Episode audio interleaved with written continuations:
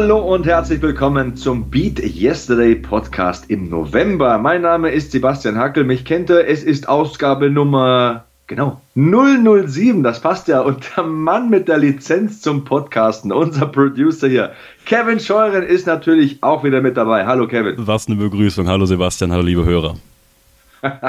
Ihr kennt mich, ich mache immer was Neues und äh, ein bisschen witzig muss es ja auch sein. Ähm, Kevin, was ist neu in deinem Leben? Was hast du erreicht? Hast du die erste Million schon verdient? Leider nein, leider nein. Ne? Als Student eine Million verdienen, das müsste mal möglich sein. Ähm, aber ich arbeite daran, meinen Abschluss endlich fertig zu bekommen. Ja, also Beat Yesterday ist auch Beat Hausarbeiten bei mir und deswegen bin ich bin ich hard at work, wenn man so will, und endlich diesen Abschluss zu bekommen, um dann meine erste Million anzugehen. Ist das nicht, das ist doch ein Ziel, was man mal haben sollte, oder? Die erste Million angehen. Obwohl hier. Sounds like a plan, würde ich sagen. Also hört sich nach einem Plan an. Also bei mir war es heute auch schon harte Arbeit. Ich bin aufgestanden um 5 Uhr, war heute ja, in Sachen Beintraining unterwegs im Fitnessstudio, bevor die kleinen Mädels wach wurden und der Kindergartentransport dann das Haus verlassen hat. Und jetzt sitze ich nun hier mit dir, nehme den Podcast auf und äh, ja, wir haben heute einen Mann zu Gast, der heißt Florian Wildgruber. Der bringt bald ein Buch raus, das heißt Stärke, warum wir alle mehr können, als wir glauben. Florian Wildgruber kann man finden auf seiner Homepage florianwildgruber.com oder unter dem Hashtag bzw. dem Handle Florian underscore Wildgruber auf Instagram. Und er hat eine spannende Lebensgeschichte verkörpert wieder Beat Yesterday, ein idealer Gast für uns. Er kam 1991 mit einer Behinderung zur Welt. Vor seiner Einschulung wurde ADHS diagnostiziert. Das sind nicht die idealen Voraussetzungen, um den totalen Erfolg zu haben. Eine klassische Underdog-Story also, also eine Rocky-Story hat dann 2009 Fachabitur gemacht, hat auch studiert, zwei verschiedene Studiengänge. 2015 wurde er deutscher Meister im Triathlon, 2016 Triathlon-Europameister und hat sogar den Ironman auf Hawaii gefinisht. Also das ist doch mal Beat Yesterday. Ne? Schlechte Voraussetzungen eigentlich auf der totalen krummen Bahn beginnen und dann total durchstarten. Hat mich mega inspiriert, der Typ. Und ähm, das Interview, das ich mit ihm geführt habe, werden wir später noch hier im Podcast haben. Ich kann euch sagen, das dürft ihr nicht verpassen. Da ist für alle was dabei. Wir haben ja dieses fachliche Publikum, die Läufer, die Radfahrer, die Schwimmer, Triathleten vielleicht auch, aber wir haben ja auch die Leute, die sich motivieren lassen wollen vor dem nächsten Lauf, vor dem nächsten Bike Ride und so weiter und so fort. Und da ist er für alle der Richtige, dieser Florian Wildgruber. Total wilder Vogel, motivierender Mensch, noch keine 30 Jahre alt, totaler Overachiever. Also hat wirklich Spaß gemacht, mit dem zu sprechen. Muss auch zugeben, ich kannte Florian Wildgruber vorher gar nicht. Ja, du hast mir gesagt, ich treffe mit Florian Wildgruber. Ich dachte so, aha, wer ist das? Aber ich kann euch sagen, äh, ich habe das Interview natürlich gehört und das ist wirklich unglaublich faszinierend. Ähm, wir haben ja, wir haben ja ganz oft diese, diese wirklich bekannten Persönlichkeiten hier bei uns in der Sendung gehabt, die, die man aus Fernsehen, aus der Musik kennt. Echo Fresh, Volker Schenk in der letzten Ausgabe. Könnt ihr übrigens alles auf beatyesterday.org noch nachhören im Archiv oder wenn ihr uns auf iTunes abonniert oder mit jedem anderen Podcatcher natürlich auch, auch da im Archiv. Und als ich dieses Interview gehört habe, ich bin da ganz unvoreingenommen rangegangen, ja. Ich, ich ähm, war aber von Minute eins an eigentlich super in dieser ganzen Sache mit drin und auch was, was Florian erzählt, wie er, wie er mit seiner Krankheit umgegangen ist und wie er das auch wirklich zu was Positivem gemacht hat. Aus jedem Negativen ein Positives machen. Ich glaube, das ist ganz wichtig. Und Sebastian, da sind wir natürlich auch wieder so ein bisschen bei diesem Thema, diese Negativität, die, die, die, die uns alle so ein bisschen umgibt und jetzt gerade auch in dieser grauen Jahreszeit, Herbst, Winter, klar, die Weihnachtszeit kommt, aber für ganz viele ist jetzt gerade so ein bisschen Herbstdepression und ja, alles ist ein bisschen schlechter und grauer und kälter. Aber das muss gar nicht sein. Und ähm, das ist irgendwie jeden Tag etwas, mit dem ich auch aufstehe. Das ist, ich versuche mir erstmal einen positiven Gedanken für den Tag zu machen. Ja, das machst du ja auch. Du visualisierst schon etwas, etwas Positives, was du an diesem Tag erreichen möchtest. Ob das bei mir jetzt ist, dass ich gerne drei Seiten meiner Hausarbeit schaffen möchte, oder heute noch, dass ich äh, weiß, dass ich heute Nachmittag beim Fußball, beim Unisport richtig Gas geben werde. Und das pusht mich den ganzen Tag. Das trägt mich so ein bisschen durch den ganzen Tag. Dann gibt es die Tasse Kaffee und dann geht's rein. Und das ist viel besser, als mit einem grimmeligen Gesicht durch die Gegend zu laufen und, und sich irgendwie immer runterziehen zu lassen von allem. Und ja, manchmal gehen einem die Menschen auch auf den Geist um einen herum oder die Arbeitskollegen oder der Chef nervt einen oder der, der Schulkamerad hat wieder irgendwie eine zu große Klappe. Lasst euch davon nicht unterkriegen. Ja? Versucht einfach positiv zu denken, die Schultern breit, die Brust raus und wirklich mit einem Lächeln durch die Gegend zu gehen, denn ich kann euch sagen, so sehr euch das selber ärgert, wenn andere Leute mit, ähm, mit einer fiesen Miene durch die Gegend laufen, ganz viele Leute ärgert es besonders, wenn man gute Laune hat. Ich weiß gar nicht, warum das so ist, aber es ist Deutschland, von daher Macht ein, geht, geht einfach voran. Ne? Macht es genauso. Visualisiert euch beim Aufstehen. Ne? Viele machen ja direkt die ersten Liegestütz beim Aufstehen. Ich mache erstmal ein Bild für den Tag und äh, malen kann ich es nicht, aber im Kopf sieht es gut aus. Und von daher ähm, mehr Positivität statt Negativität. Ich finde, das ist auch so ein bisschen, bisschen etwas, was auch Florian Wildgruber wunderbar erklärt, wie man das schaffen kann und damit seine Ziele erreicht. Und ich bin, ich bin sehr froh, dass wir ihn in der Sendung hatten, haben und ihr das gleich hören werdet. Ja, und wenn ihr uns eure Erfahrungen schildern wollt, wie ihr den Alltag so bestreitet, welche Tipps ihr vielleicht für uns habt, welche Gäste ihr hören möchtet, was, wie euch die äh, vergangenen Ausgaben so gefallen haben, dann schreibt uns das Ganze auf Twitter oder Instagram. Unsere Hashtags sind natürlich Hashtag BeatYesterday, aber auch für Fragen, die auf den Podcast abzielen, Hashtag BeatYesterdayPod. Und wir sind äh, Kevin Scheuren, Kevin underscore Scheuren auf Instagram, KS unterstrich 0811 auf Twitter, habe ich mir jetzt gemerkt, Kevin. Ja. Und ich bin ganz einfach at Sebastian Hackel, Twitter oder Instagram. Und bevor wir uns äh, hier lange zerreden und verreden, gehen wir doch zum Interview mit Florian Wildgruber und am Ende können wir noch ein bisschen drüber quatschen und auf ja, Social Media Feedback von unseren Hörern da draußen eingehen. Und äh, ja, ohne weitere Umschweife, hier ist er. Triathlon-Europameister, Ironman, Florian Wildgruber.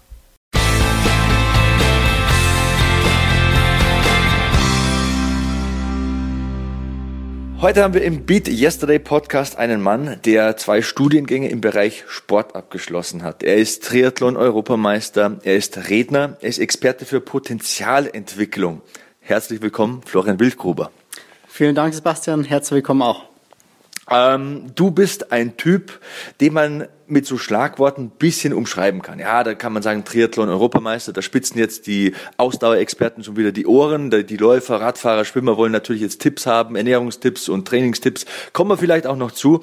Aber du bist für mich so eine inspirierende und motivierende Person, die man nur richtig kennenlernen kann, meines meiner Auffassung nach, wenn man ganz vorne anfängt. Und ich glaube, wir fangen ganz vorne an bei deiner Geburt. Denn ich weiß, du bist mit ein paar Handicaps auf die Welt gekommen und hattest es nicht von Anfang an leicht. Aber das kannst du bestimmt selber besser erklären. Ja, genau. Also wie du schon beschrieben hast, das war am Anfang alles andere als wie normal, würde ich jetzt mal so sagen, ähm, sowohl körperlich als auch in anderen Bereichen. Also körperlich war es einfach so, ich bin halbseitig gelähmt auf die Welt gekommen, hatte Hüftdysplasie und Beckenschiefstand. Das waren so die körperlichen ähm, Wehwehchen, sage ich jetzt einfach. Und das andere war, ich bin mit ADHS auf die Welt gekommen. Das ist natürlich auch erst später diagnostiziert worden und mehr rausgekommen. Und das waren natürlich zwei Faktoren, die da sehr, sehr viel schon in jungen Jahren äh, beeinflusst und vor allem außergewöhnlich gemacht haben. Das äh, interessiert mich als Vater persönlich. Also du bist als nicht oder für nicht schulfähig befunden worden, so muss man es ja wohl richtig sagen. Ähm, was war das für ein Eindruck für deine Eltern damals? Das muss doch auch ein Schock gewesen sein, wenn dir jemand sowas sagt. Das ist doch relativ hart. Definitiv. Also es war wahrscheinlich, äh, alle Eltern, die, die würden das wahrscheinlich nachvollziehen können, war vermutlich das Härteste, was man so gesagt bekommen kann. Das war aber ehrlich gesagt der Einstieg für meine Eltern. Das Ganze, was danach kam mit der Schule und dem ganzen äh, drumherum, war ein Prozess, der sich über viele, viele Jahre gezogen hat, mit Hochs äh, und vor allem auch extremen Tiefs. Und ja, äh, definitiv war es ähm, eine schwierige, schwierige Sache, die zu meistern war. Spulen wir doch mal noch mal ein bisschen zurück. Hüftdysplasie da habe ich viel drüber jetzt gelesen in Vorbereitung auf dieses Interview, ähm, halbseitige Lähmung. Was wurden denn da für Maßnahmen getroffen? Weil du, du siehst ja kerngesund aus. Du bist Triathlon-Europameister. Also wenn ich ein Sinnbild vor mir habe von einem gesunden Menschen, dann doch einer, der Rad fährt, der läuft, der schwimmt. Was wurde denn da unternommen? Gab es da Operationen, irgendwelche orthopädischen Maßnahmen oder alles zusammen? Red mal ein bisschen drüber. Also tatsächlich habe ich am Anfang überhaupt nicht gewusst, ob ich jemals überhaupt normal laufen kann. Und dann hat man natürlich angefangen zu überlegen, was kann man tun. Und das gab natürlich dann mehr, mehr Möglichkeiten. Auf der einen Seite war das äh, Physiotherapie dreimal in der Woche, als, äh, also im ersten Lebensjahr, dreimal in der Woche Physiotherapie zusätzlich dann dreimal am Tag zu Hause bestimmte Übungen. Ich weiß von dem ehrlich gesagt gar nichts mehr. Äh, logischerweise, ich war ein Jahr alt. Ähm, aber für meine Eltern und meine Oma, die hat da sehr, sehr viel mitgeholfen. Für die war das äh, eine extreme Belastung, logischerweise. Aber mir hat es als kleines Kind nicht wirklich Spaß gemacht. Das war so die eine Möglichkeit, das Ganze in Angriff zu nehmen. Und das hat dann irgendwann tatsächlich dazu geführt, dass man das ähm, behandeln konnte, weil man als gerade im, im Kleinkindalter so was Lähmungen betrifft, noch viele Sachen im Hirn umstrukturieren kann. Und das hat Gott sei Dank gut funktioniert. Ja. Okay, erstes Problem einigermaßen bewältigt und dann kam, wie gesagt, das nächste. Du bist im schulfähigen Alter, die Leute sagen, der ist nicht schulfähig. Ähm, ADHS, das ist ja auch für viele Eltern dann so dieser Schock. Das ist ja meines Wissens ähm, Aufmerksamkeitsdefizit und auch diese äh, Hyperaktivität, also quasi an beiden Fronten. Also ich kann mich da ein bisschen wiedererkennen. Ich war auch ein sehr lebhaftes Kind und ich habe mich auch immer nur auf die Dinge konzentrieren können, die mir Spaß gemacht haben, also Fremdsprachen, Sport und so weiter. Aber wenn das wirklich diagnostiziert ist und dieses, dieser Stempel dann geflogen kommt, so zack, nicht schulfähig, was unternimmt man dann? Was haben da deine Eltern unternommen? Geht das von heute auf morgen? Ist das ein Prozess, den man oder kann man Methoden entwickeln, um innerhalb weniger Zeit da einigermaßen in die Spur zu kommen oder dauert das Jahre? Wie, wie war das? Also prinzipiell, wie du jetzt schon mal gesagt hast, dieser Stempel, der draufkommt, das ist, glaube ich, eines der schlimmsten Dinge, die passieren können. Erstens, es ist nicht, kein angenehmes äh, Unterfangen, wenn dann einfach dieser Stempel draufkommt. Und vor allem, je öfter man das zu hören bekommt, sowohl die Eltern, vor allem aber auch das Kind, je öfter das Kind zu hören bekommt, pass auf, du bist nicht so wie andere, du bist äh, schulunfähig oder was auch immer, ja, dann hat das das Kind schwarz auf weiß schon mal her, du bist dumm, ja. Ähm, Deswegen war das mit Sicherheit ein, ein, ein schwieriger Prozess. Auf der anderen Seite war es natürlich so, es war jetzt nie so, dass das extrem schlimme Sachen waren, die ich gemacht habe. Es war halt schlicht und ergreifend so, dass ich dieses klassische Schulkonzept, du hockst dich hin, hältst die Fresse und lernst, das, das fand ich irgendwie äh, uncool. Ja? Und, äh, nicht. das fand ich äh, wenig spannend. Ja? Ich fand es viel spannender, irgendwie mein eigenes Ding da zu machen. Ähm, und das hat halt eben dazu geführt, dass das halt, dass da so ein normaler Unterricht schwierig, schwer möglich war. Und dann kam halt irgendwann, wie gesagt, dieser Stempel, ah, okay, ähm, mit dem funktioniert das Ganze nicht. Das ist total faszinierend. Du hast ja dann trotzdem irgendwann ein Fachabitur gemacht. Ne? Ist es dann auch irgendwie so, ah, euch habe ich es gezeigt zu den alten Lehrern und die, die halt eben diesen Stempel, für diesen Stempel verantwortlich waren, diesen Stempel aufgedrückt haben, dass man den mal so ich möchte jetzt nicht sagen, den Mittelfinger zeigt, aber dass man sagt, hey, äh, ich habe es geschafft und äh, ihr habt mich schon abgeschrieben. Definitiv. Ich war am Anfang lange Zeit auf dem Gymnasium, bin dann tatsächlich ab der 10. Klasse vom Gymnasium runter. Nicht, weil ich tatsächlich die schlecht, schlechte Noten hatte. Ich war so ein mittelmäßiger Schüler. Aber ich habe einfach gemerkt, auf der FOS zum Beispiel, da war der Bezug ein ganz anderer, Praxisbezug. Und bis zu dem Zeitpunkt hat sich das natürlich auch schon so entwickelt, dass ich damit umgehen konnte mit diesem Thema ADHS. Und das Spannendste war im Endeffekt, als ich auf die FOS bin, war es komplett anders. Die Leute kannten mich nicht, die Lehrer kannten mich nicht, die Schüler kannten mich nicht und haben mich erstmal so genommen, wie ich da hingekommen bin. Und da war ich ja schon mal so, sagen wir mal so, großteils in der Klasse sozial integrierbar. Das war halt davor auf dem, auf dem Gymnasium zwar auch irgendwann der Fall, aber ich hatte einfach diesen Stempel von mhm. allen schon. Ja, das, das ist der mit dem, ne? Genau, es war schon gar nicht mehr umdrehbar. Und dann war es definitiv so, klar, von, von, äh, von Erfolg, sei jetzt mal zu Erfolg, sei es jetzt das Abitur oder der Sport oder jetzt dann auch mein Buch, das rauskommt, war es jedes Mal so, dass ich mir gedacht habe, okay, ja, hier hast du hier hast du es jetzt schwarz auf weiß. Mhm. Und da vielleicht eine kurze Geschichte dazu. In der fünften Klasse gerne, hatten, gerne. Wir, hatten wir eine Deutschlehrerin und die hat uns am Anfang vom Schuljahr gesagt, welche Note wir am Ende des Schuljahres haben werden. Also sie hat uns das prophezeit, was sie glaubt. Und die wusste, dass ich nicht so bekannt bin, der, oder nicht so bekannt, nicht so beliebt bin in der Klasse. Und die stellt sich vor mich hin und sagt, Flo, weißt du, ich glaube, ein Fünfer wird schon. So mit einer leicht sarkastischen Unterstimme. Und äh, das fanden natürlich die meisten recht lustig. Äh, habe auch, so, hab auch so getan, als fände ich es lustig, aber innerlich ist es eigentlich so, als würde jemand ein Messer in die Brust rammen. Ja. Und äh, ich freue mich heute definitiv schon extrem drauf, dass ich äh, dieser Lehrerin ein Exemplar von meinem Buch äh, zukommen lasse.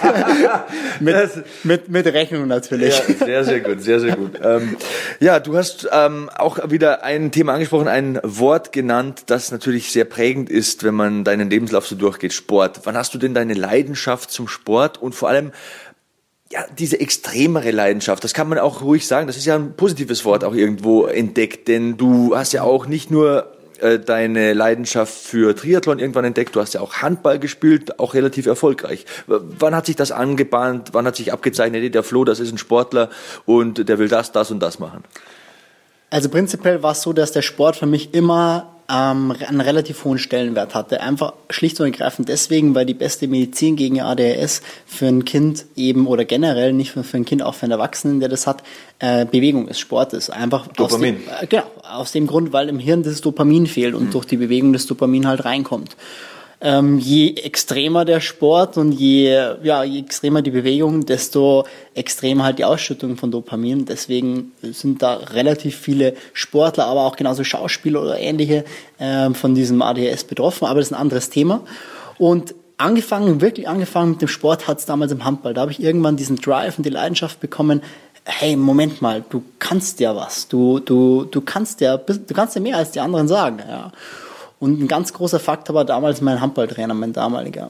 Also es war so, der kam aus der Slowakei, der Radi, und der hatte auch so eher die osteuropäischen Trainingsmethoden. Und er hat aber gesagt, äh, Flo, warum liegst du? Der neben dir steht auch noch. Ja? Und, äh, und äh, er hat aber gesagt, Flo, Schmerz ist dein Freund. Und das habe ich ehrlich gesagt lange nicht so wirklich verstanden, was er damit meint. Und es war ehrlich gesagt eine brutal harte Schule lange Zeit. Und zugegeben, ich bin oft auch, ähm, wie das halt so ist mit, keine Ahnung, wenn man 10, 12, 13 Jahre alt ist, da ist man vielleicht noch persönlich noch nicht ganz so extrem gefestigt. Ja. Äh, ich kann mich noch oft, oft erinnern, wie ich daheim war und einfach nur geheult habe, weil es hart, so brutal hart war. Aber im Nachhinein war es für mich die, die beste Schule, die ich kriegen konnte, weil es war erstens, es war hart, aber ich wusste, und das ist für mich das Allerentscheidendste, der stand hinter mir. Und das ist für mich irgendwann dieser entscheidende Prozess gewesen. Ähm, wenn du irgendwas hinbekommen möchtest, dann such dir Leute, die hinter dir stehen und dann lass dir und dann gib ihnen die die Chance oder vor allem auch die Erlaubnis, dass sie dir in den Arsch treten dürfen. Mhm. Aber lass dir nie von jemandem in den Arsch treten, der dich nicht akzeptiert. Und das war für mich irgendwann so der entscheidende Satz, okay, das bringt dich wirklich weiter. Das ist sehr interessant. Ähm, kann ich durchaus bestätigen. Ähm, Handball Richtung Triathlon. Wann kam da der Schnitt? Du hast ja, glaube ich, sogar in der Bayernliga auch gespielt. Und wann kam da der Schnitt zu sagen, ey, ich glaube, Triathlon ist doch so mein Ding. Laufen, Schwimmen, Radfahren, da bin ich besser als im Handball spielen. Oder ging das ineinander über? Hast du vielleicht parallel schon natürlich Lauftraining gemacht, aber auch Schwimmtraining und äh, Radtraining? Wie hat sich das ergeben? Ich habe relativ hohe Ambitionen gehabt im Handball damals. Ich habe auch das Glück gehabt, dass ich schon immer mit den Älteren mittrainieren durfte, was im ersten Moment vielleicht auch Glück ist, im zweiten Moment extrem schwierig ist, wenn man erst 13, 14, 15-Jähriger mit einer Herrenmannschaft mittrainiert, mhm. kann man sich vorstellen, dass man immer der Arsch ist. Und aber es ist auf jeden Fall eine, eine extrem gute Schule gewesen. Und für mich war halt klar, okay, ich möchte äh, Handballprofi werden damals. Und irgendwann, relativ bald, habe ich mit 14 aufgehört zu wachsen. Mhm. Ähm, habe dann, glaube ich, ich habe mich jeden Tag an die Wand hingestellt, einen Strich gemacht, ob ich schon, ob ich wieder gewachsen bin. Und habe halt irgendwann gemerkt, hoppala, ähm, du bleibst bei 1,73 Meter. Und das ist als Handballtorwart nicht das Gardemaß. Äh, nicht gerade das Gardemaß, ja. Und das habe ich am Anfang versucht, naja, vielleicht geht das doch irgendwie und so ja, mit Sicherheit vielleicht bis Regionalliga, zweite Bundesliga, aber sobald es noch höher geht, wird es einfach extrem schwierig, mhm. weil ein, ein sehr guter Spieler, sehr guter Feldspieler weiß er ganz genau, wenn er den Ball dahin wirft, dann komme ich da nicht hin und mhm. der gute Spieler bringt den Ball halt auch dahin. Da, da muss ich kurz ein, du, du warst Torwart. Das ist ja, glaube ich, die gestörteste Variante. Das hast du gesagt, ich bestätige es jetzt einfach mal, das war auch mein Gedanke, muss ich ganz ehrlich zugeben, äh, im Handball. Denn da kriegst du ja in jedem Training voll drauf, oder? Also da muss ja wirklich mal so sein, dass man nach dem Training die blauen Punkte zählt oder die blauen Flecken und irgendwann einschläft, weil sie wie Schafe zählen, wahrscheinlich die Enden nie, oder? Das war, es war relativ einfach für mich. Ich wusste jedes Mal, wenn es wehgetan hat, habe ich alles richtig gemacht. Ja. Und äh, das, Ging das, ja nicht ins Tor. das, das äh, genau, das war für mich so, hey, okay, passt alles, ja. Das mhm. war für mich so eine Art von Bestätigung dann. Und was halt natürlich auch mit reinspielt, das, das, kann man, das kann ich ganz offen ehrlich sagen. Ich bin kein im ersten Moment hundertprozentiger Teamplayer. Ich mhm. brauche irgendwo so meinen Part, wo ich, wo ich äh, mich zeigen oder beweisen kann. Ich habe mir das Buch von Olli Kahn gelesen und der bestätigt total, was du sagst. Du bist ja irgendwie einer, der gefangen ist in diesem Käfig. Das ganze Stadion schaut auf sich. Bei den Bayern ist ja sowieso meistens so, dass die äh, das Spiel in der gegnerischen Hälfte stattfinden lassen. Du bist irgendwie so auf 50 Meter Entfernung allein auf weiter Flur, ganz einsam und als Bayern-Torwart, jetzt nochmal, um das aufzugreifen, da kommt dann ein, zwei im Spiel eine Situation, wo du dich beweisen kannst und wenn daneben greifst und äh, du bist halt der Depp der Nation ne? und mit dieser Rolle, da hat er sich abgefunden über 10, 20 Jahre und das war auch seine Herausforderung irgendwo und ähm, ja, bestätigt total das, was du sagst. Du hast aufgehört zu wachsen. 1,73, okay, das ist jetzt nicht unbedingt äh, das äh, Gardemaß, das sind nicht die idealen Ausmaße für einen Handballtorwart, verstehe ich. Und hast du dann den nächsten Traum sofort gehabt oder, oder wie, wie, wie, wie, ging, wie ging das? Wie, wie ging das in deinem Kopf ab? Ich habe damals dann mit dem Studium angefangen, es war mit 17 dann ähm, und bin damals dann in einem Fitnessstudio, habe ich meine studiumsbegleitende Ausbildung gemacht und da war jemand, der hat mir vom Ironman auf äh, Lanzarote erzählt. Das war für mich so, wow, Ironman, wie krank ist denn das? 3,8 Schwimmen, 180 Grad, 42 Laufen. Das war für mich so, wow. Das ist krass. Und dann habe ich irgendwann angefangen zu laufen, ähm, so drei, vier Monate nach dem Handball, nachdem ich mit dem Handball aufgehört hatte. Und genau, dann kam irgendwann Schwimmen dazu und dann habe ich irgendwann gesagt, okay, dann melde ich mich mal für einen Triathlon an. und äh, ja, dann hat sich das Ganze so entwickelt. Das erste Jahr war noch auf eigene Faust und dann habe ich mir einen Trainer dazu genommen und irgendwann habe ich halt gecheckt, mm, das hat zwar mit Sicherheit ein bisschen gedauert, aber es war mir, es war mir nicht bewusst, aber ich habe es gemerkt. Triathlon ist im Endeffekt genau, ist, ist die einfachste Sportart der Welt. Du musst schwimmen, Radfahren, laufen, du musst sonst nichts machen. Ja. Das, das sagst du, ich bin total schlechter Schwimmer. Du musst einfach nur, du musst es einfach nur machen. Ja. ja. Ähm, was viel, viel wichtiger ist, die Birne muss stimmen. Und das war für mich genau das, das meiste über den Triathlon habe ich von meinem Handballtrainer gelernt. Flo, Schmerz ist dein Freund. Und das ist eine Sache, die mir halt im Triathlon ziemlich entgegenkam, dann einfach zu wissen, okay, es muss halt wehtun, wenn du vorwärts kommen möchtest. Ja. Mhm. Und genau, dann hat sich das ergeben und ich habe gemerkt, du kommst ziemlich gut vorwärts.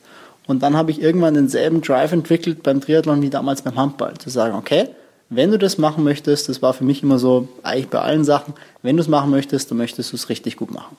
Genau, und so hat sich das Ganze ergeben dann. Der Schmerz ist dein Freund. Das ist auch immer so ein schmaler Grat. Denn äh, ich sage jetzt mal beim Kraftsport zum Beispiel, wenn der Muskel brennt, ne, dann wächst er natürlich auch, kann aber auch reißen oder keine Ahnung im Fußball.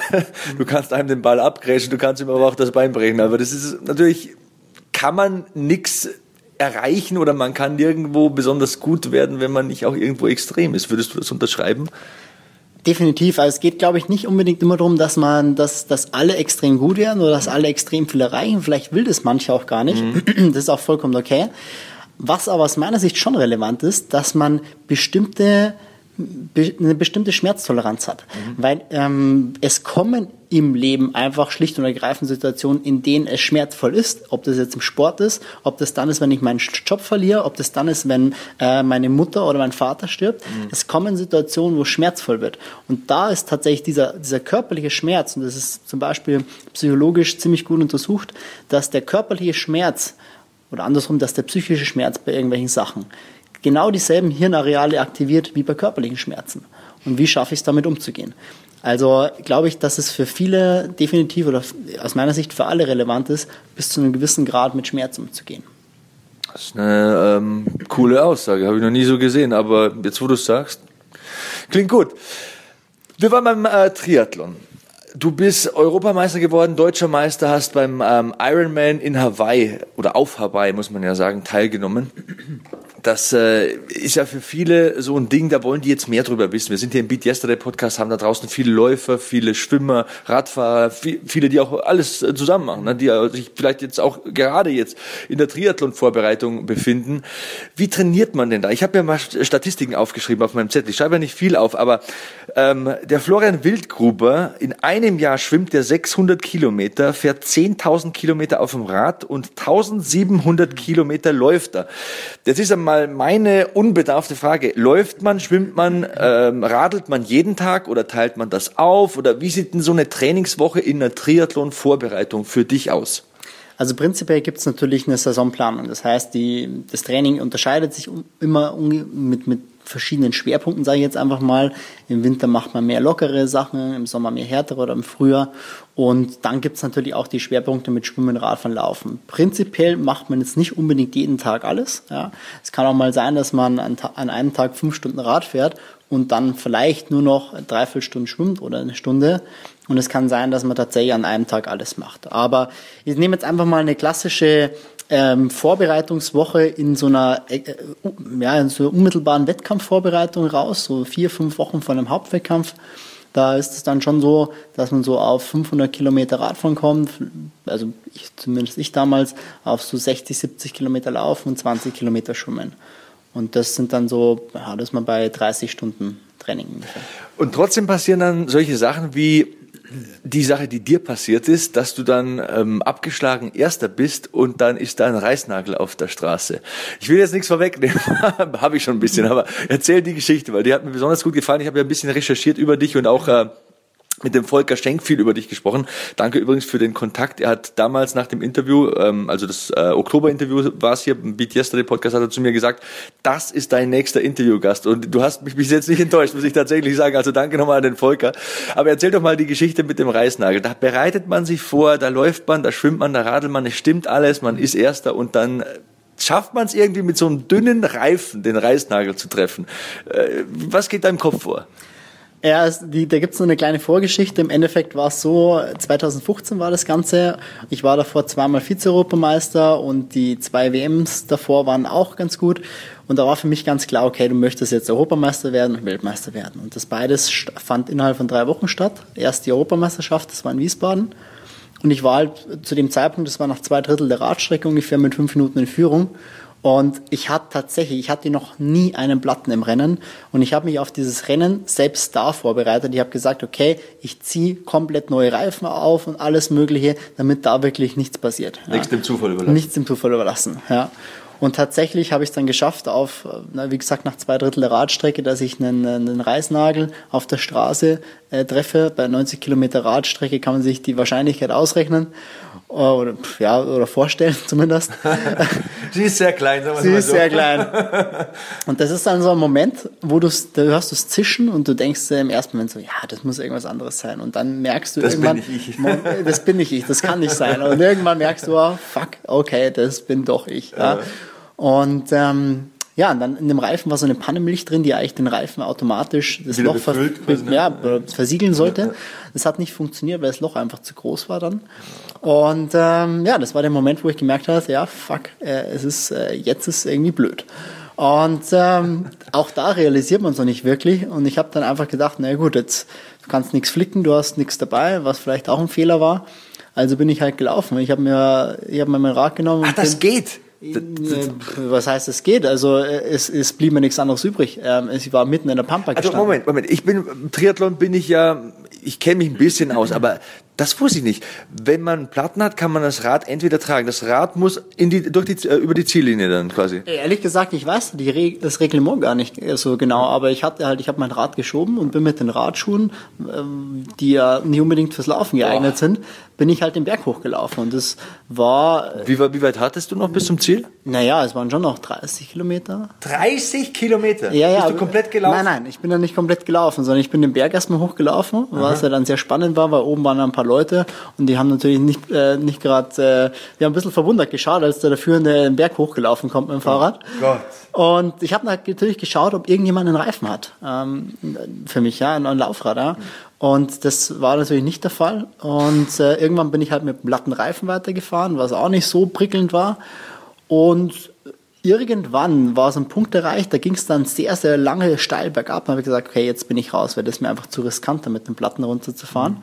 Und habe gesagt, ich bin raus.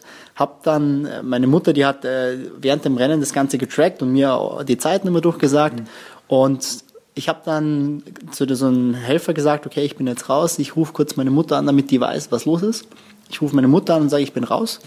Und in dem Moment kommt äh, von hinten so ein Materialwagen. Ich habe das Handy weggetan, ich hab, bin zu dem Wagen hingelaufen, ich brauche ein Vorderrad, ich brauche ein Vorderrad. Um Gottes Willen. Er gibt mir ein Vorderrad, ich baue es ein. Es hat natürlich, es war nicht das eigene, die Bremse hat nicht funktioniert, ja, also hatte ich nur Hinterbremse. Man Egal. Muss, man muss dazu sagen, ähm, das ist in Wiesbaden schon relevant, weil die letzte Abfahrt, da bin ich mit 93 runter. Also wäre es, ich habe mir gedacht, gut, Ähm, wäre nicht schlecht, wenn man zwei Bremsen hätte. Wäre nicht schlecht, wenn man zwei hätte, aber eine muss jetzt reichen. dann nehmen wir die. dann nehmen wir einfach mal die.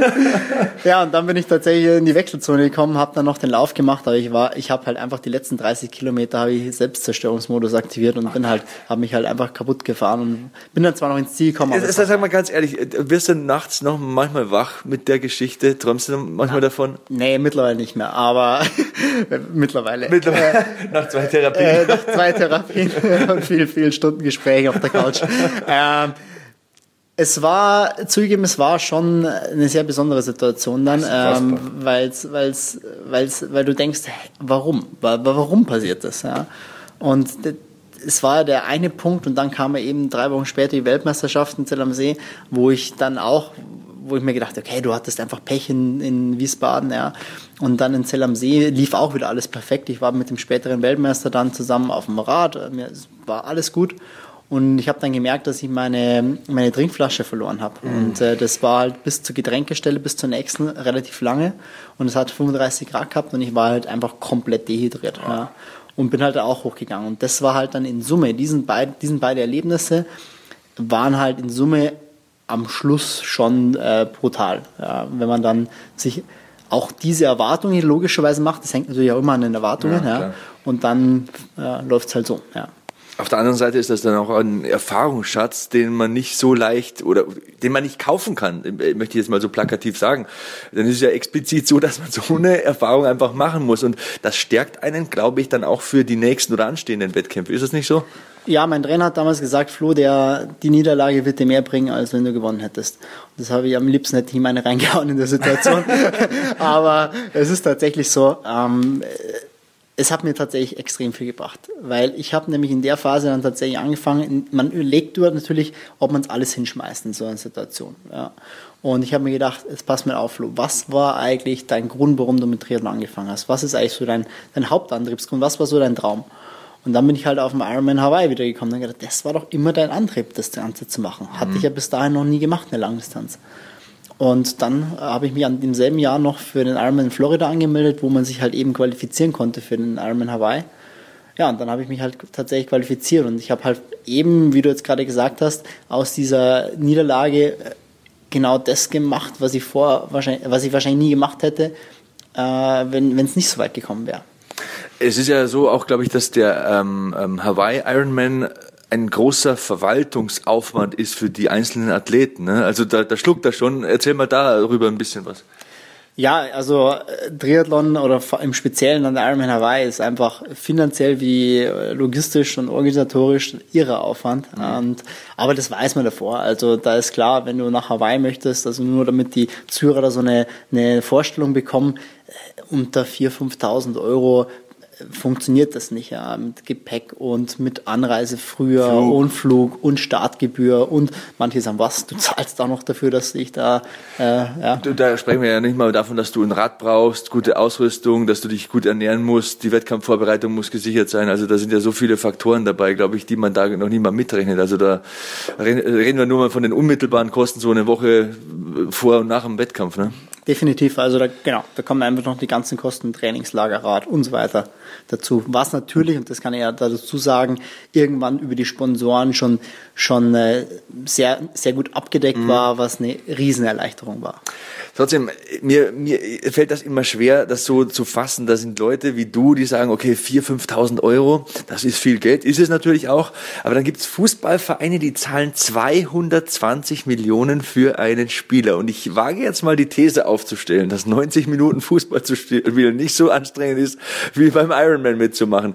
Was, was geht dir da durch den Kopf, wenn du sowas, wenn du sowas liest? Da zahlt ein Fußballverein 220 Millionen für einen Spieler und dann kriegt er noch äh, Gehalt natürlich dazu. Und wenn er die Tor Torschützen, äh, äh, Torschützenkanone äh, gewinnt, dann bekommt er nochmal 1,5 Millionen Prämie obendrauf. Was ist da dein Gedanke, wenn du sowas liest?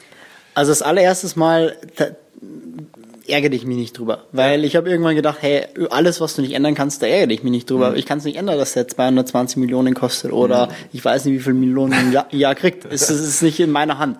Ähm, das andere ist natürlich, natürlich berechtigt die Frage, dieser Triathlet oder auch ein anderer Austauschsportler relativ wenig Geld bekommt, Natürlich ist die Medienpräsenz eine andere im Fußball. Das ist natürlich der erste Grund. Aber das viel Wichtigere ist ja eigentlich die Frage, warum macht man das dann überhaupt, wenn man kein Geld oder kaum Geld bekommt? Gut, die mittlerweile die aller, allerbesten kriegen da schon echt, mhm. echt gut Geld dafür. Ähm, aber das ist natürlich eine spezielle Frage und die wird einem, ein Triathlet, der schon länger in dem Bereich drin ist und auch im Ironman-Bereich drin ist, relativ vermutlich relativ gut beantworten können, weil es geht nämlich da definitiv nicht ums Geld. Es ist natürlich spannend, es ist natürlich schön, wenn du Geld bekommst, ja, mhm. und vielleicht auch ein gewisser Anreiz, aber es ist, du, du, du quälst sie nicht ja das ganze Jahr von Montag bis Sonntag jeden Tag äh, und es dreht sich nicht das ganze Jahr alles nur um Triathlon, nur damit du am Ende des Tages dir ein Essen kaufen kannst, mhm. ja, sondern das ist eben jetzt gerade so in den letzten Jahren für mich viel, viel mehr rausgekommen, auch durch diese Niederlagen. Warum machst du das eigentlich? Das ist also die häufigste Frage, die man als Triathlet gestellt bekommt. Warum zum Teufel machst du das? Und es machen ja immer mehr, auch, ähm, auch Age, Age Group, also Altersklassenathleten, die da noch weniger davon haben, die noch viel, viel mehr Geld investieren und gar nichts rauskriegen.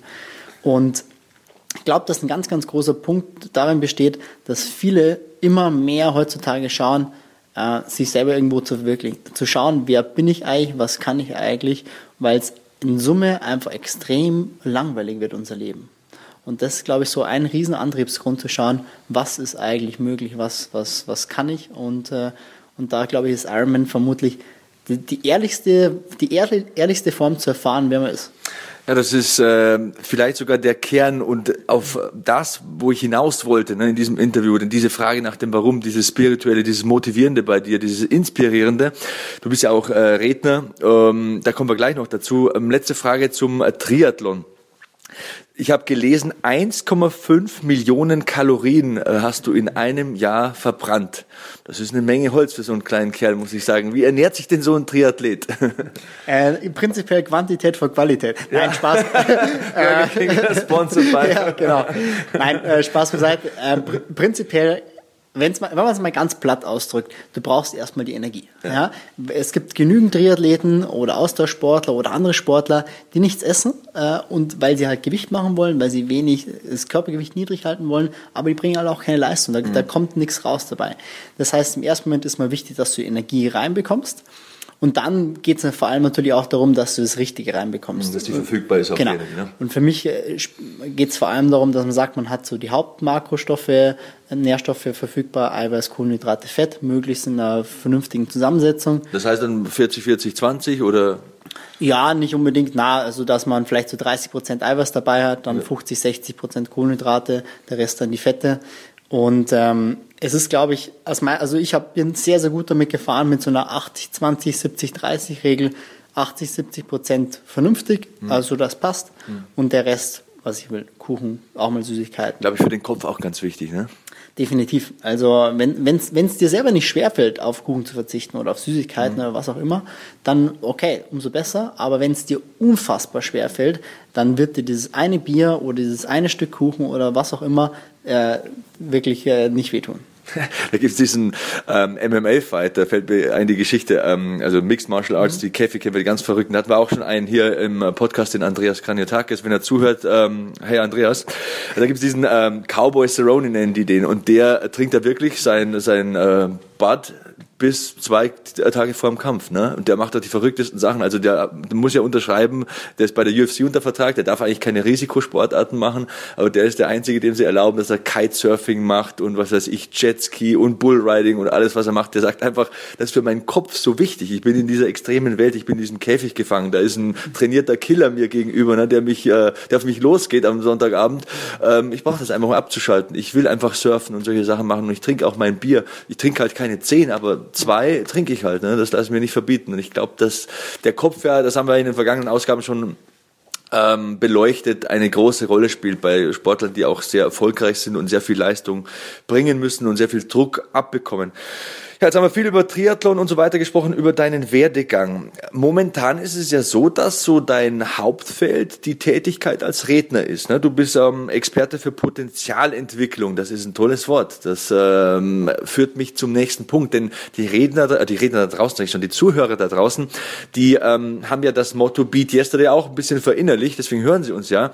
Und die wollen natürlich besser werden. Die wollen wissen, wie erreiche ich denn Ziele? Wie bleibe ich motiviert? Wie gehe ich denn mit Rückschlägen um? Und da überlasse ich dir jetzt mal das Mikrofon ein bisschen. Du kannst da sicher sehr viel darüber jetzt erzählen.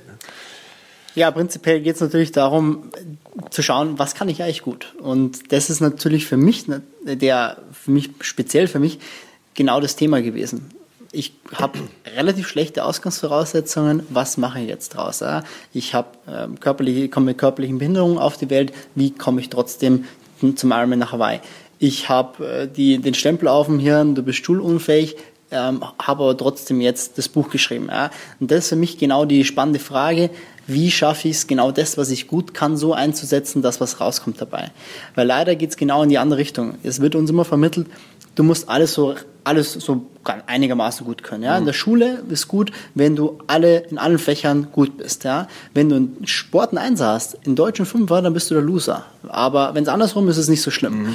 Und das ist, finde ich, genau der falsche Ansatz, weil es kann jeder bestimmte Sachen besonders gut. Jeder kann mindestens eine Sache richtig gut. Ja. Und es geht nicht darum, vor allem an den Schwächen zu arbeiten, sondern vor allem die Stärken auszubauen und die Schwächen niedrig zu halten. Und das vergleiche ich gerne mit der Schule. Es bringt mir jetzt auch nichts, wenn ich sage, okay, äh, Deutsch ist meine Schwäche, ich mache gar nichts und ich habe einen Sechs, dann falle ich trotzdem durch. Mhm. Zu schauen, okay, ich versuche die Schwäche möglichst gering zu halten, aber trotzdem die Stärke in dieser Situation weiter auszubauen. Das hatten wir auch in der letzten Ausgabe, haben wir auch gesagt, was Leute machen können, um sich zu verbessern, ist, die Dinge, die man gut macht, auch mal niederzuschreiben. Zu sagen, hey, das hast du gut gemacht. Da bist du stark drin, sich selbst stark zu reden, einfach auch äh, sich vor Augen zu führen, was kann ich richtig gut und vielleicht kann man mit dem dann ja die anderen äh, Schwächen ein bisschen übertünchen und so weiter. Bei mir war es auch so in der Schule. Also ich war gut in Sport, in Kunst, in Sprachen sowieso. Und wenn ich meinen, meinen heutigen Beruf anschaue, Chemie brauche ich eigentlich nicht. Da war ich furchtbar schlecht. Ich muss übersetzen können. Äh, den Sport, den ich äh, da kommentiere, den habe ich selbst gemacht, habe ich auch ein bisschen Ahnung von. Das ist durchaus ein berechtigter Punkt, den du da ansprichst. Einfach rauskristallisieren und noch mehr rauskitzeln, was man kann. Und vielleicht kann man da ein bisschen den Schatten drauf werfen auf die Dinge, die einem nicht so gut gelingen und wo man vielleicht nicht so die Veranlagung hat. Äh, definitiv. Äh, und das ist, es wird auch immer mehr so kommen, weil es ist schlicht und ergreifend so, vor 50 Jahren war es gewollt, dass die Leute in die Schule gehen oder vielleicht eine Ausbildung machen und einfach, einfach ins System passen und das tun, was man ihnen sagt, relativ banale Tätigkeiten tun. Aber ich glaube, dass vielen gar nicht bewusst ist, vielen ist es natürlich auch bewusst, dass wir momentan in einer der größten Revolutionen der Menschheitsgeschichte sind, was momentan gerade passiert, mit der ganzen Digitalisierung und allem drumherum. Es glaubt nicht ernsthaft jemand, dass in 20, 30 Jahren noch irgendwo jemand sitzt, der in irgendeinem Büro einen Stempel auf dem Papier drauf macht. Hm. Es, es, wird keine Taxis mehr geben, es wird vielleicht keine Hotels mehr geben mit Airbnb und was auch immer. Das heißt, diese Tätigkeiten fallen weg. Und dann ist die spannende Frage, was zählt jetzt? Und aus meiner Sicht, was da am allerentscheidendsten ist, deine persönliche Stärke, deine Persönlichkeit. Was macht die aus? Wir brauchen Leute, die Probleme lösen. Und Probleme löse ich dadurch, dass ich bestimmte Leute habe, die bestimmte Sachen gut können. Mhm. Ja. ja, das ist ein ganz spannendes Thema und ich glaube, da könnten wir den ganzen Tag drüber sprechen. Ähm, ich weiß auch aus einem deiner Vorträge, da hast du dieses Thema aufgeworfen, dass die Leute heute auch fast schon so ein bisschen systematisch dumm gehalten werden durch Fernsehen und so weiter. Weil ähm, man, ich will jetzt die Formate nicht ansprechen, als will ich nicht über irgendwelche Dschungel sprechen oder über irgendwelche Tauschformate.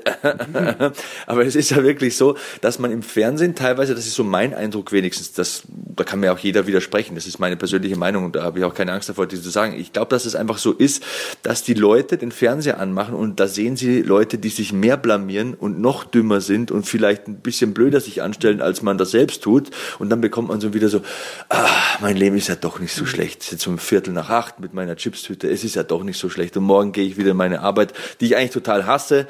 Und mein Leben, das ist auch nicht so okay, aber so um Viertel nach acht macht es doch den Eindruck, als wäre das alles doch so nicht so ganz blöd. Ne? Also das, und das, das, das hast du nicht ganz so wie ich jetzt, aber so ein bisschen in deinen Worten erklärt in einem Vortrag und da muss ich total zustimmen.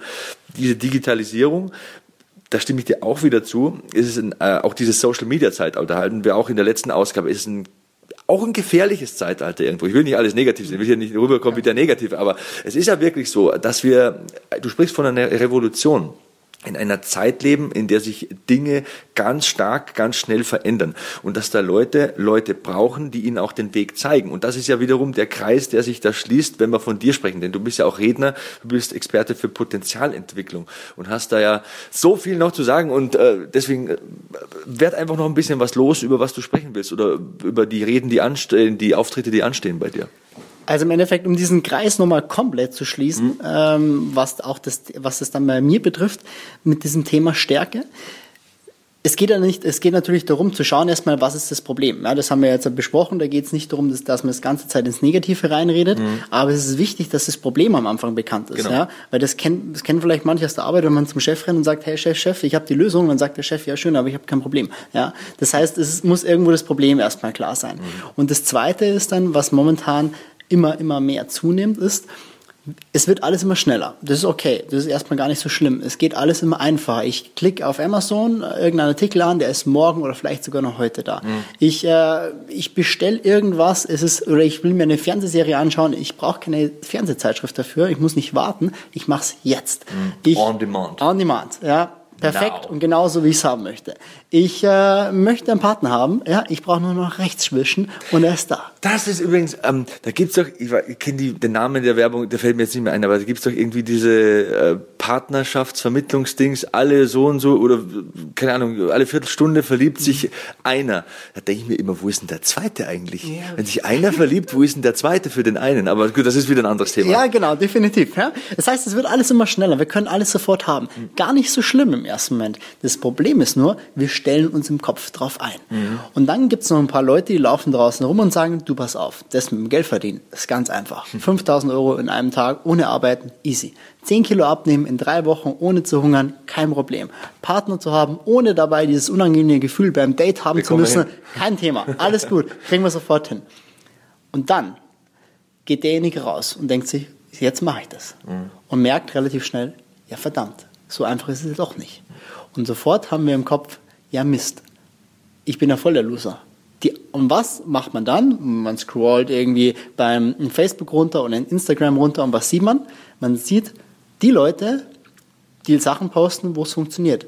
Aber komischerweise ist, ist posten ja die Leute immer nur die besten Momente des Lebens. Es postet ja keiner die Momente, wo es nicht läuft.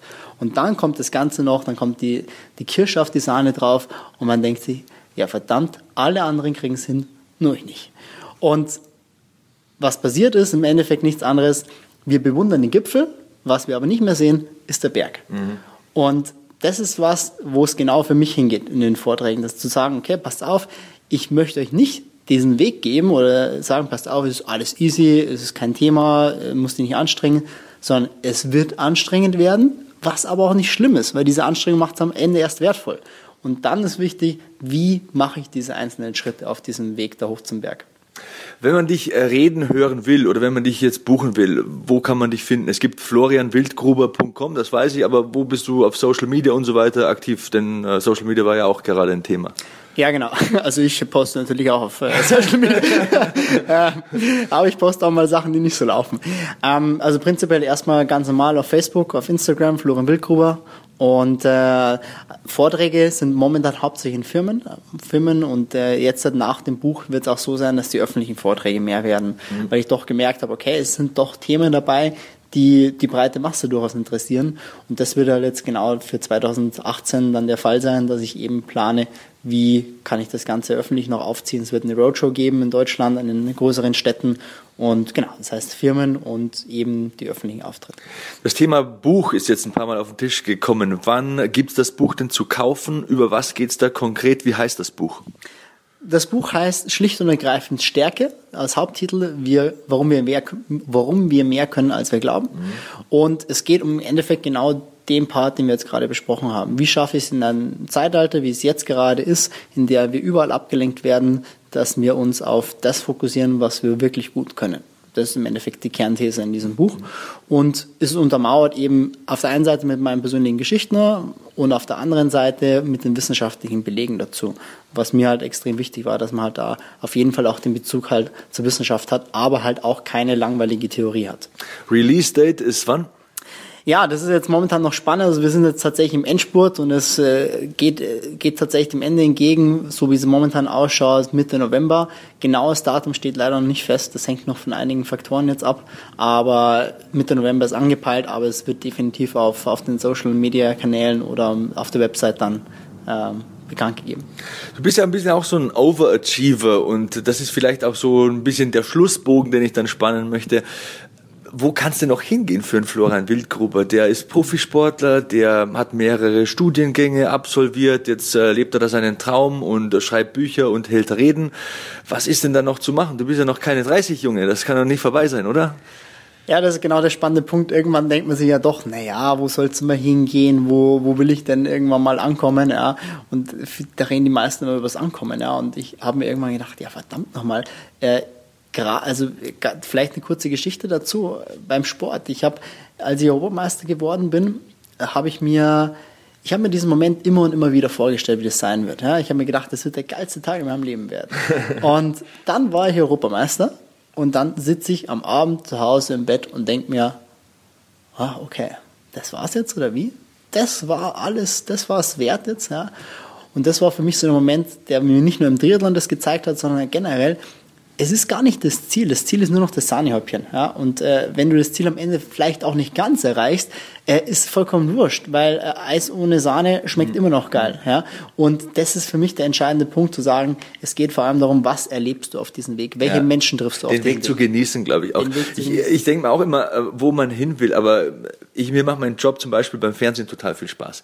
Und dann äh, kommst du morgens um sieben hin, dann wirst du geschminkt und angepinselt, dann machst du deine Moderationen und dann nimmst du deine Sendung auf und abends siehst du die Sendung nochmal an und äh, analysierst vielleicht Fehler und so. Und nächste Woche ist ja schon wieder die nächste Sendung oder ein Tag später oder es kommt ein neues Format. Also der Weg ist ja irgendwie nie zu Ende. Ne? Der Weg ist ja irgendwo auch das Ziel. Können wir das als Schlusswort verwenden? Definitiv. Ich habe da mal einen ganz guten Satz gehört, der hat geheißen, äh, viele versuchen im anzukommen, aber wer ankommt, ist tot. Und äh, das, ist, das trifft für mich ganz perfekt auf den Punkt, mhm. weil im Endeffekt ist es genau das, ja. Und für mich geht es nicht darum, dass ich jetzt sage, okay, ich möchte jetzt bis zu meinem Lebensende ein und dasselbe äh, erzählen oder ich möchte jetzt halt vielleicht auch, so lange wie es geht, immer noch Triathlon machen, ja, sondern es geht für mich vor allem darum, eben das zu machen, was ich gut kann. Ich habe jetzt gemerkt, ich kann ganz gut Triathlon, ich habe gemerkt, ich da bin ich jetzt auch noch mittendrin mit den Vorträgen. Das funktioniert auch ganz gut. Da wird es mit Sicherheit noch viele andere Sachen geben, die gut funktionieren. Und das versuche ich halt möglichst immer so auszubauen, dass es irgendwann richtig gut wird. Und da gibt es ja, glaube ich, dieses chinesische Sprichwort, das heißt, wenn du Meister in einer Disziplin bist, dann musst du wieder Lehrling in einer anderen werden.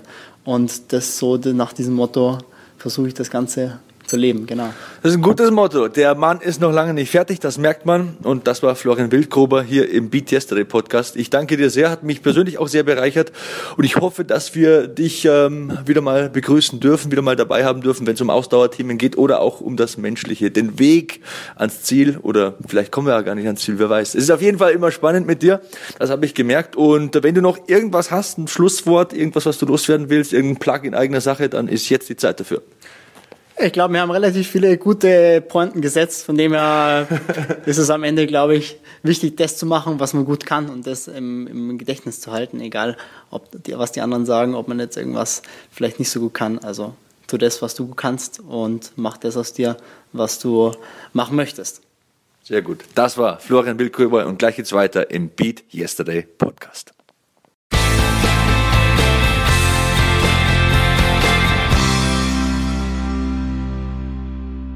Das war ein Interview, hat richtig Spaß gemacht. Ich weiß, ich wiederhole mich, aber es ist einfach so. Und äh, was nehmen wir mit aus diesem Interview? Ich greife mal ein Zitat raus von Florian Wildgruber. Viele versuchen immer anzukommen, aber wer ankommt, ist tot. Ich äh, würde es nicht ganz so drastisch formulieren, nicht ganz so martialisch, aber ähm, ich kürze es mal ab und sage, der Weg ist das Ziel jetzt auch so würdest gesagt. Würdest du auch sagen, Kevin? Genau. Ich wollte, ich wollte es wirklich genauso sagen. Ihr müsst immer bedenken, wir sprechen uns eigentlich nie so richtig ab. Ja, das, das ist nicht unvorbereitet, sondern wir wollen es so möglichst authentisch halten. Und ich habe genau das hier auch aufgeschrieben. Das ist jetzt sehr ironisch, aber es ist so. Der Weg ist das Ziel. Und ähm, ja, also ich würde es auch nicht so ausdrücken wie er, ganz ehrlich, weil das klingt dann auch so ein bisschen, bisschen, bisschen komisch, aber ich bin ganz bei dir. Ja, und abgesehen von den Infos zum Sport, Triathlon und den guten Ernährungstipps von Florian Wildgruber, da wollen wir natürlich auch oder wollten wir wissen, wie wird man besser? Wie wird man stärker? Was kann der Beat Yesterday Podcast-Hörer von diesem Mann lernen? Und da ähm, möchte ich auch noch ein paar Dinge rausgreifen, die mir spontan einfallen. Wenn ich an dieses Interview denke, dann äh, fallen mir Dinge ein, wie was er am Anfang gesagt hat. Wichtig ist der Rückhalt der Familie beziehungsweise von Freunden. Also man braucht nicht viele Menschen, aber man braucht Menschen, auf die man sich verlassen kann. So eine kleine Gruppe, die einem ehrliches Feedback gibt, die einem aber auch ähm, ja mal was Positives sagt, wenn man das eben braucht, wenn man mal down ist, aber die einem natürlich auch in den Hintern tritt, wenn es notwendig sein sollte.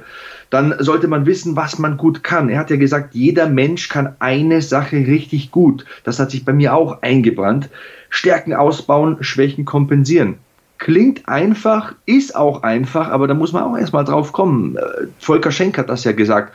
Man äh, in der vergangenen Ausgabe, könnt ihr auch nachhören übrigens, wenn man die Selbstkommunikation immer so negativ gestaltet, dann kommt man nicht über den Horizont drüber, dann erreicht man nicht das nächste Plateau.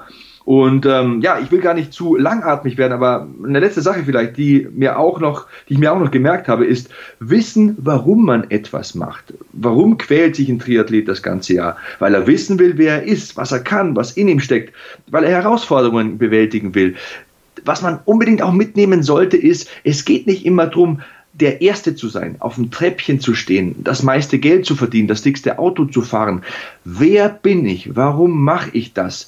Es einfach bis zum Ende zu schaffen, sich das selbst zu beweisen, das Selbstvertrauen, das Selbstbewusstsein zu stärken, das sind unfassbar wichtige Dinge im Leben und äh, die hat der Florian auch sehr gut erklärt. Und seine Lebensgeschichte ist ja exemplarisch ähm, ja, ich möchte es nochmal sagen, ich möchte es nochmal benutzen, dieses Wort ist wirklich so eine Rocky-Story. Der hatte nicht die idealen Voraussetzungen und an dem kann man sich hochziehen. Wenn der das schafft, kann sich vielleicht der ein oder andere da draußen denken, dann kann ich das doch auch. Und äh, ja, ist eine ganz wichtige Botschaft, ist eine ganz wichtige Figur und äh, ich hoffe übrigens auch, also das ist jetzt Werbung in seiner Sache, dass sein Buch gut läuft, wird ja auch bald rauskommen. Stärke heißt es, warum wir alle mehr können, als wir glauben. Also da wünsche ich ihm wirklich alles, alles erdenklich Gute. Und vielleicht noch eine Sache zu dem, was auch Volker Schenk gesagt hat. Natürlich bedeutet das, seine Stärke zu kanalisieren, dass man eine Schwäche zugeben muss. Und viele von euch sind vielleicht der Meinung, ich darf keine Schwäche zeigen. Ich darf auch keine Schwäche zugeben. ist totaler Quatsch. Ja? Man darf sehr wohl sagen, wenn man in etwas nicht gut ist. Man darf sehr wohl auch zugeben, wenn man etwas nicht gut kann. Und das auch, das, das gehört dazu, Leute. Ja, das gehört einfach dazu. Die Gesellschaft erlaubt zwar wenig Schwächen, so denkt man zumindest. Oder das ist dieser, dieser Grundtenor, der so ein bisschen, bisschen umherfliegt. Das halte ich für super großen Unsinn. Ja? Denn nur wenn ihr zugebt, was eure Schwäche ist, könnt ihr eure, eure Stärke auch mehr, ja, mehr verstärken. Ja? Denn andere können diese Schwächen natürlich auch auffangen. Ich nehme es so als Beispiel beim Fußball. Ja?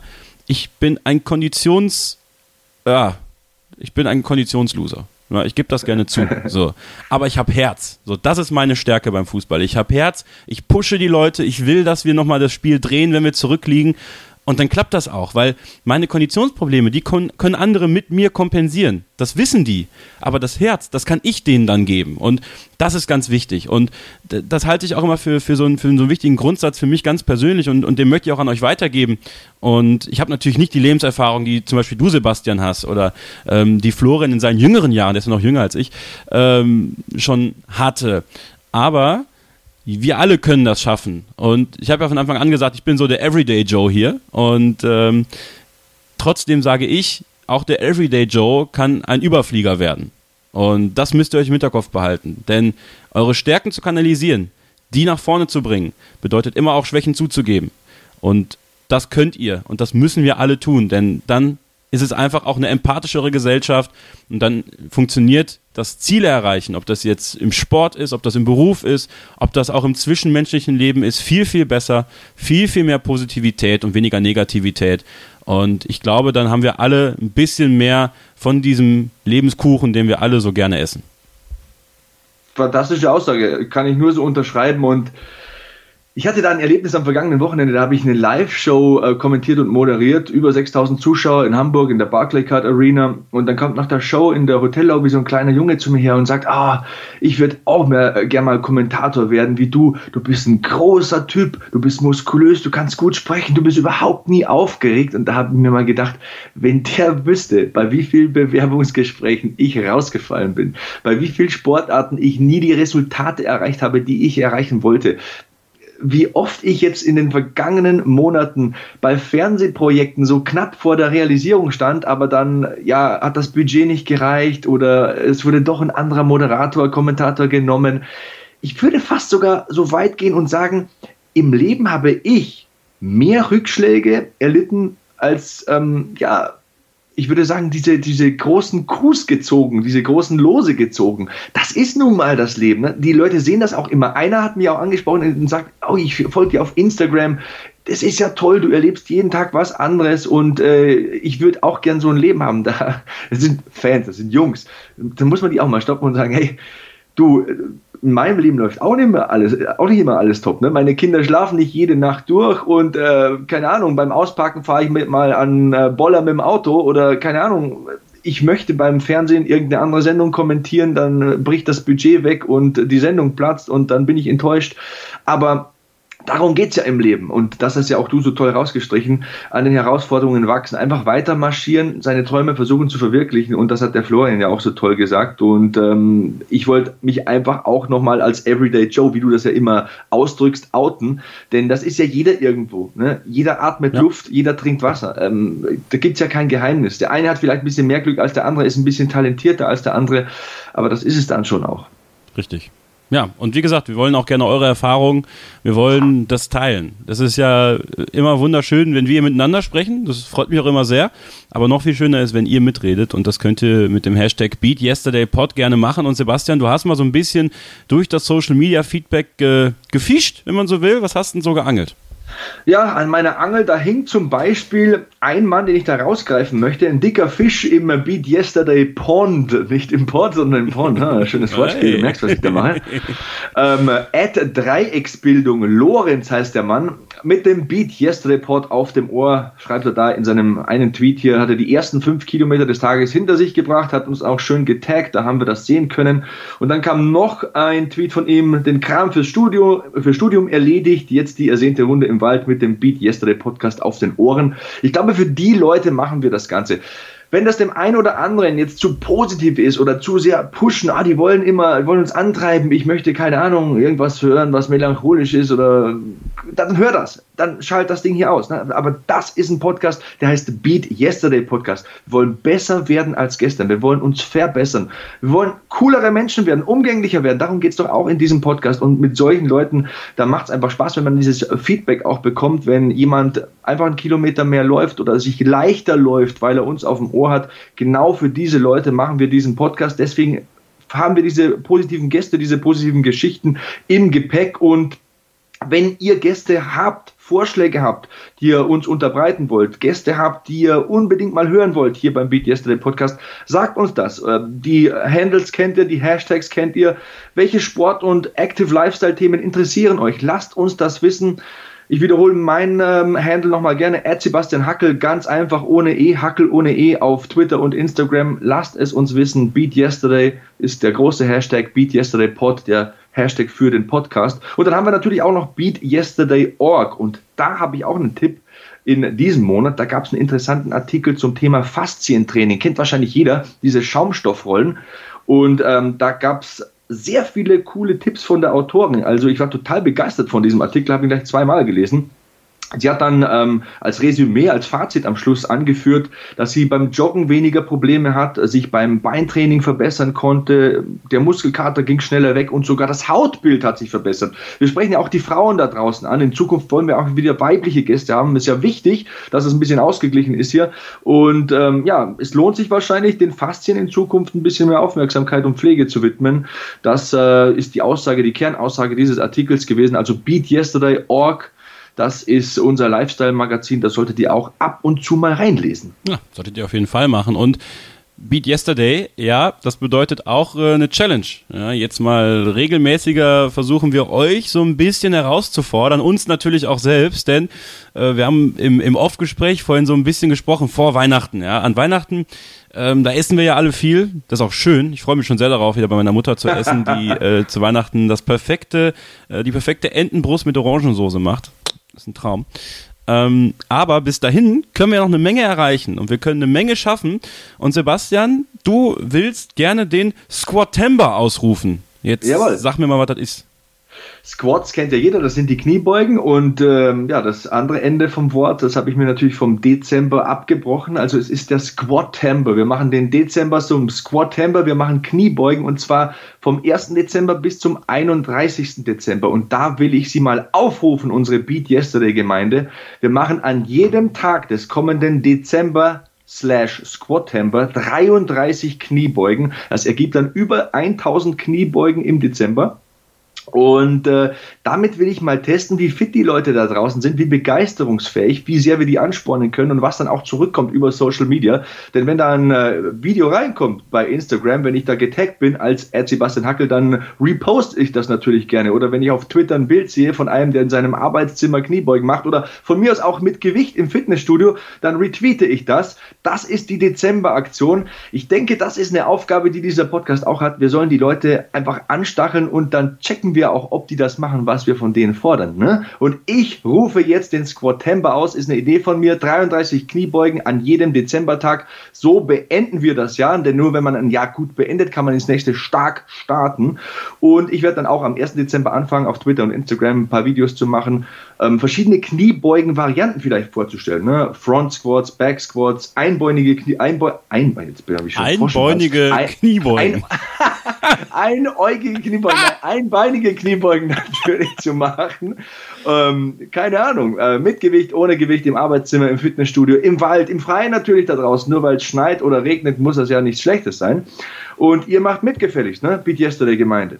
Bitte, bitte macht das. Und dann würde ich ganz einfach sagen, machen wir das Ganze für heute dicht und melden uns nächsten Monat wieder mit einer neuen Ausgabe des Beat Yesterday Podcast. Natürlich werden wir nächsten Monat mal darüber sprechen, wie es so mit guten Vorsätzen fürs neue Jahr ist. Ja, das ist ja auch wieder etwas, wo sich ja die, die Geister streiten. Sebastian und ich werden da in uns gehen und da unsere Meinung kundtun. Wir werden natürlich auch wieder einen tollen Gast hier in der Sendung haben. Ich kann mich einfach nur bedanken. Ich kann mich bedanken bei euch, bei dir, Sebastian, für diese Ausgabe. Es war wie immer ein Fest. Ja, mir auch. Und äh, die Catchphrase, die musst du noch raushauen. Du machst das Ding heute zu Ende. Ne? Ich sage schon mal Tschüss, bis nächsten Monat. Ja, äh, mein Name ist Kevin Scheuren und ich sage Stay hungry, stay positive and beat yesterday. Jetzt habe ich Gänsehaut.